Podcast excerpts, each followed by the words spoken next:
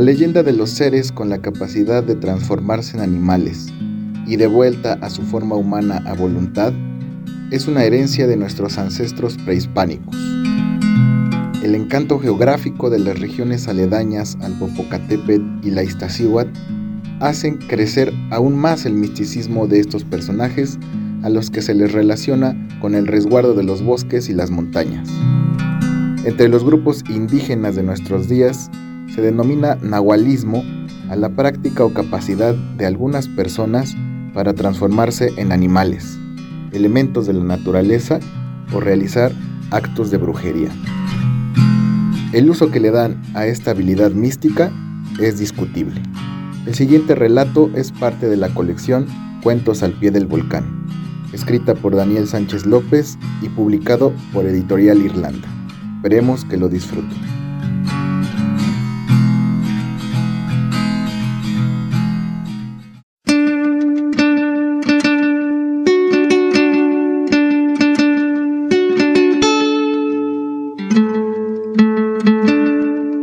La extraña herencia de mi padre.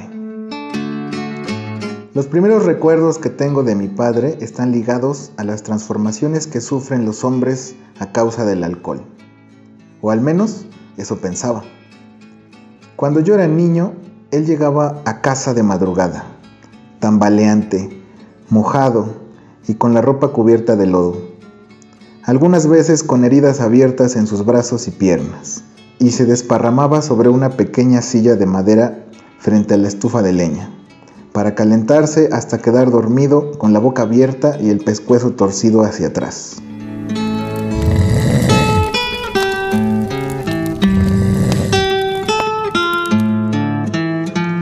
Estas tiernas memorias de mi infancia me hicieron creer, con el tiempo, que las bebidas consideradas elixir de los dioses no deberían caer jamás en manos de los mortales. Por supuesto, en ese entonces no sabía que mi padre escondía un secreto poco común.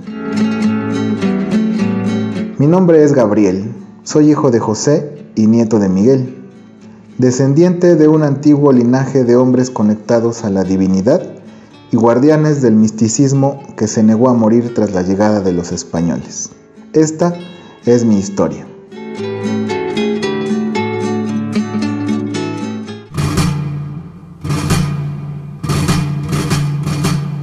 Cuando cumplí 16 años, mi mamá se fue de la casa, harta por las borracheras de mi padre y sobre todo de la hiriente pobreza en la que vivíamos por la escasez de trabajo en el valle a causa de la revolución.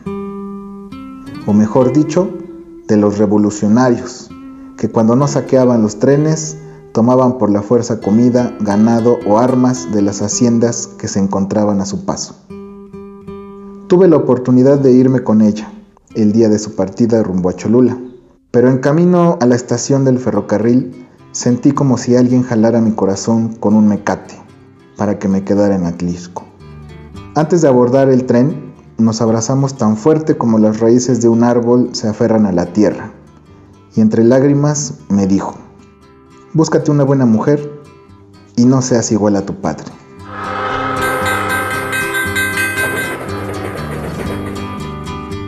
De regreso al jacal donde crecí, pasé recogiendo jinicuiles y me los fui a comer bajo la sombra del milenario huehuete. Mientras bebía agua del manantial que brota a sus pies, me di cuenta que el apretujamiento en el pecho había desaparecido. Seguro fue un retortijón de hambre, pensé. Mientras me abría camino entre la maleza de las huertas que rodean mi casa, escuché que las hojas secas sobre el suelo crujían detrás de mí luego a los lados, y finalmente sentí que me rodeaban. ¿Quién anda ahí? grité fingiendo mi voz más grave de lo normal. Solo escuché los pasos veloces que se alejaban, como de un animal a cuatro patas. Por si las dudas corrí al jacal y atranqué la puerta con una viga mientras esperaba la llegada de mi padre. Seguramente tendríamos mucho que platicar cuando regresara del campo y se diera cuenta que mi mamá se había ido. Para matar el hambre puse en la lumbre un bote de fierro con elotes tiernos y un manojo de pericón. El humo, el calor y el leve estallido de la leña ardiendo relajaron mi cuerpo y mi mente, así que dormí hasta que cayó la noche. Desperté con los ojos de mi padre justo encima de mí, como los gatos cuando intentan robarte el aliento a medianoche. Rápidamente me puse de pie y saqué los elotes de la lumbre. Mi padre daba vueltas en círculo alrededor de la mesa mientras me veía fijamente como si quisiera escudriñar dentro de mis pensamientos. ¿Dónde está tu madre? Se fue a Cholula a mediodía, respondí. Bueno, Supongo que no va a regresar. Desde hace un mes planeaba irse a casa de su hermano. Ya estaba harta de tus borracheras, papá. Ya párale, reclamé. No hables de lo que no sabes, chamaco. Ella nunca pudo entender quién soy, pero a lo mejor tú sí. A ver, ¿por qué no te fuiste con ella si tanto la quieres? Yo qué sé, me gusta estar aquí, le respondí con la mirada clavada en el suelo. Sentiste que se te encogió el corazón cuando lo intentaste, ¿verdad? Respondí que sí con un leve movimiento de cabeza y varias lágrimas que no pude contener. No llore, mijo. Vamos a comer elotes y mañana te vas conmigo al campo. Todo va a estar bien.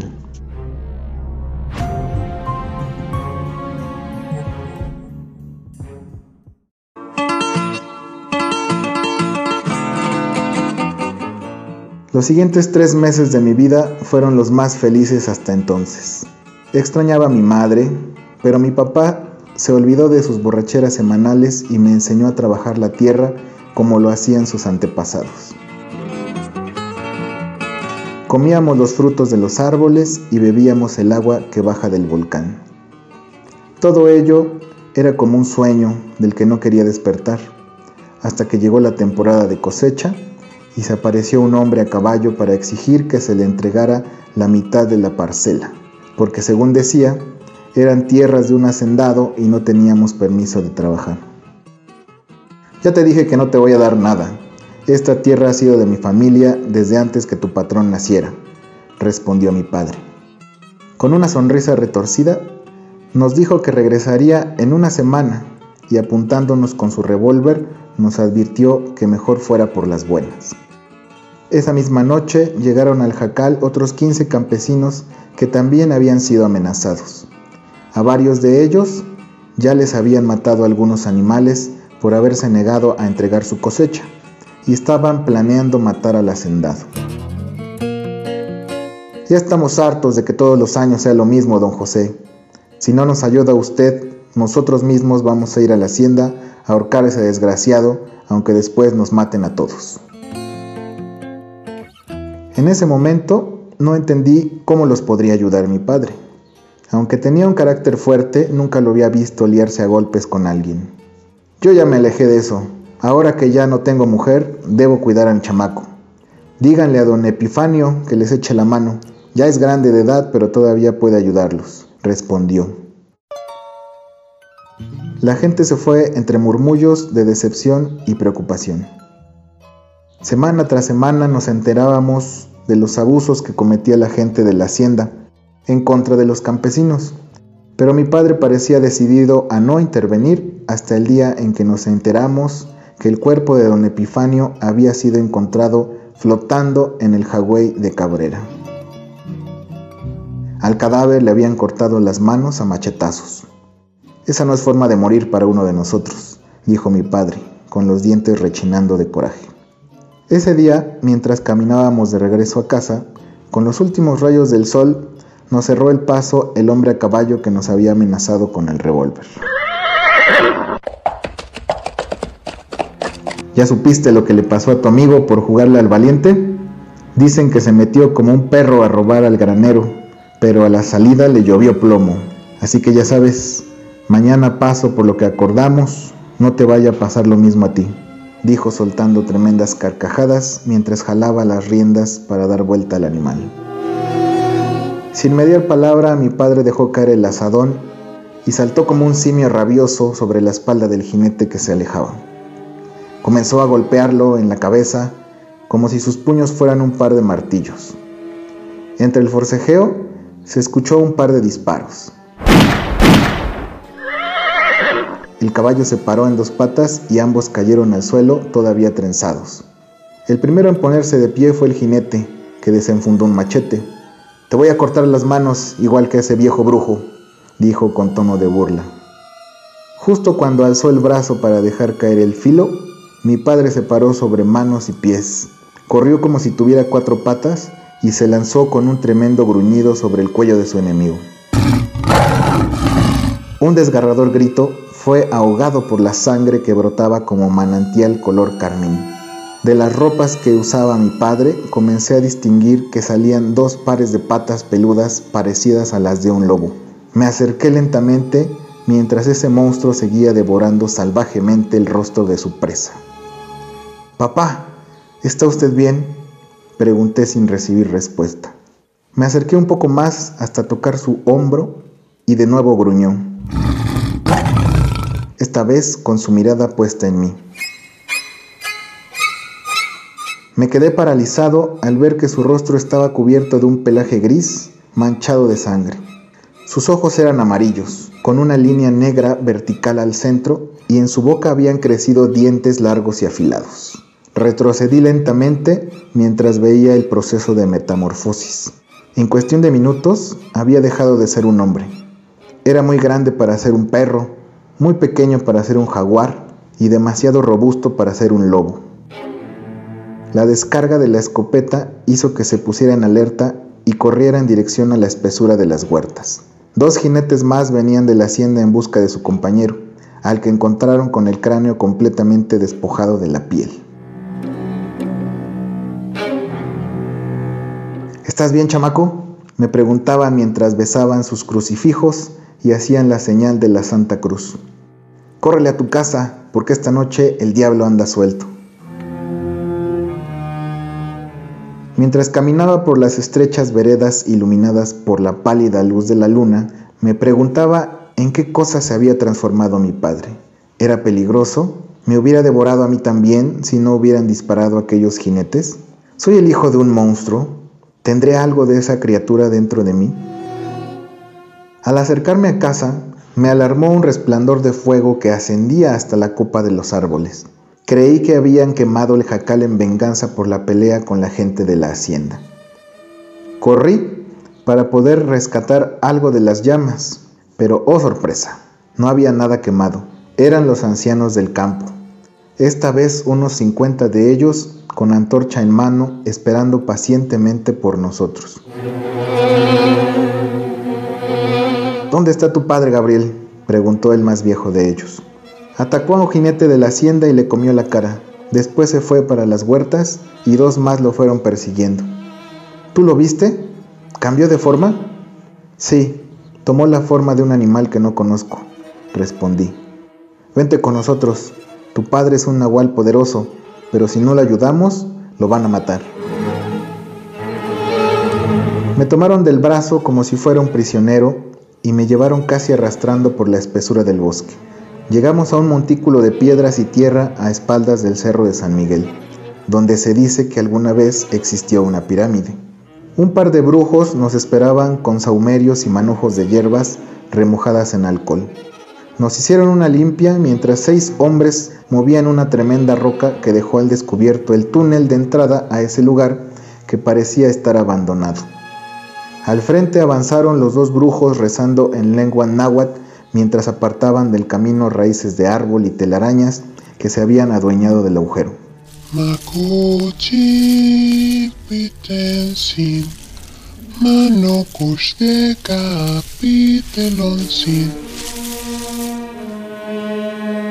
Descendimos unos 30 metros por unas escaleras de piedra.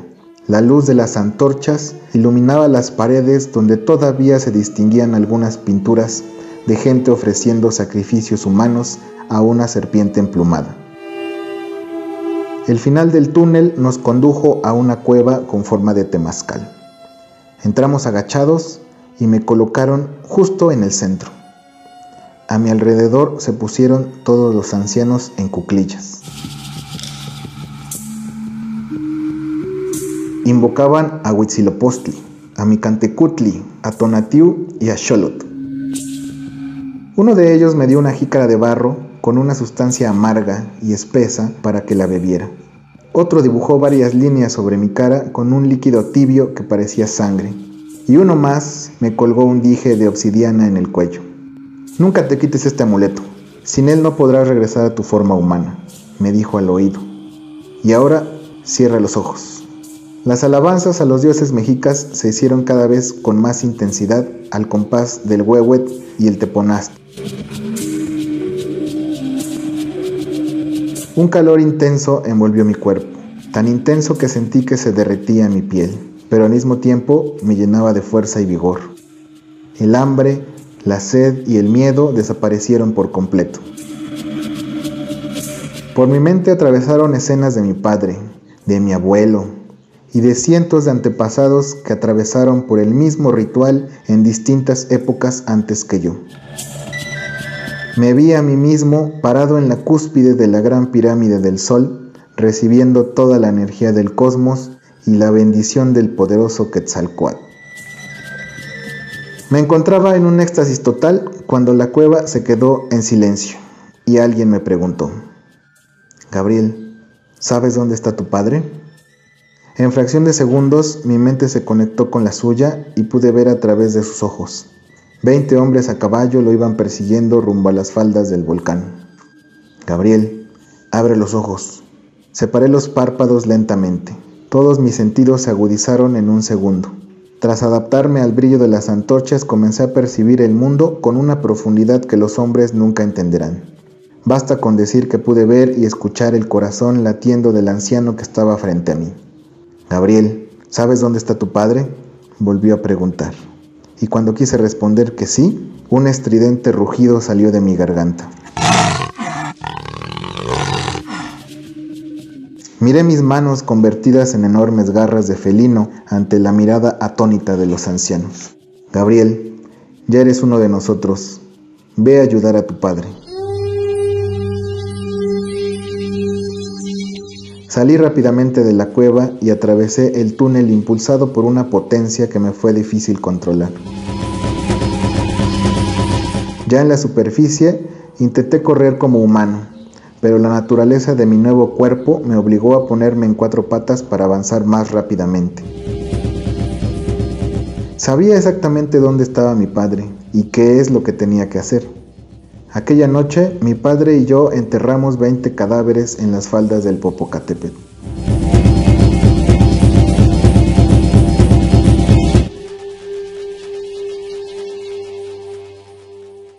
Regresamos exhaustos a casa a las 3 de la mañana, tambaleando, apoyándonos uno en el cuerpo del otro, como un par de teporochos con la ropa rasgada y manchada con lodo y sangre.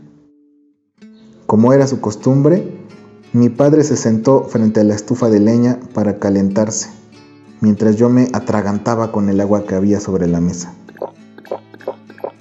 Esa sed no se te va a quitar con agua, chamaco. Tráete dos vasos y mi botella de mezcal, me dijo con las últimas fuerzas que le quedaban. Después de bebernos esa copa, él se durmió en su silla con la boca abierta y el pescuezo torcido hacia atrás. Yo quedé fulminado con la cabeza sobre la mesa que estaba a un lado.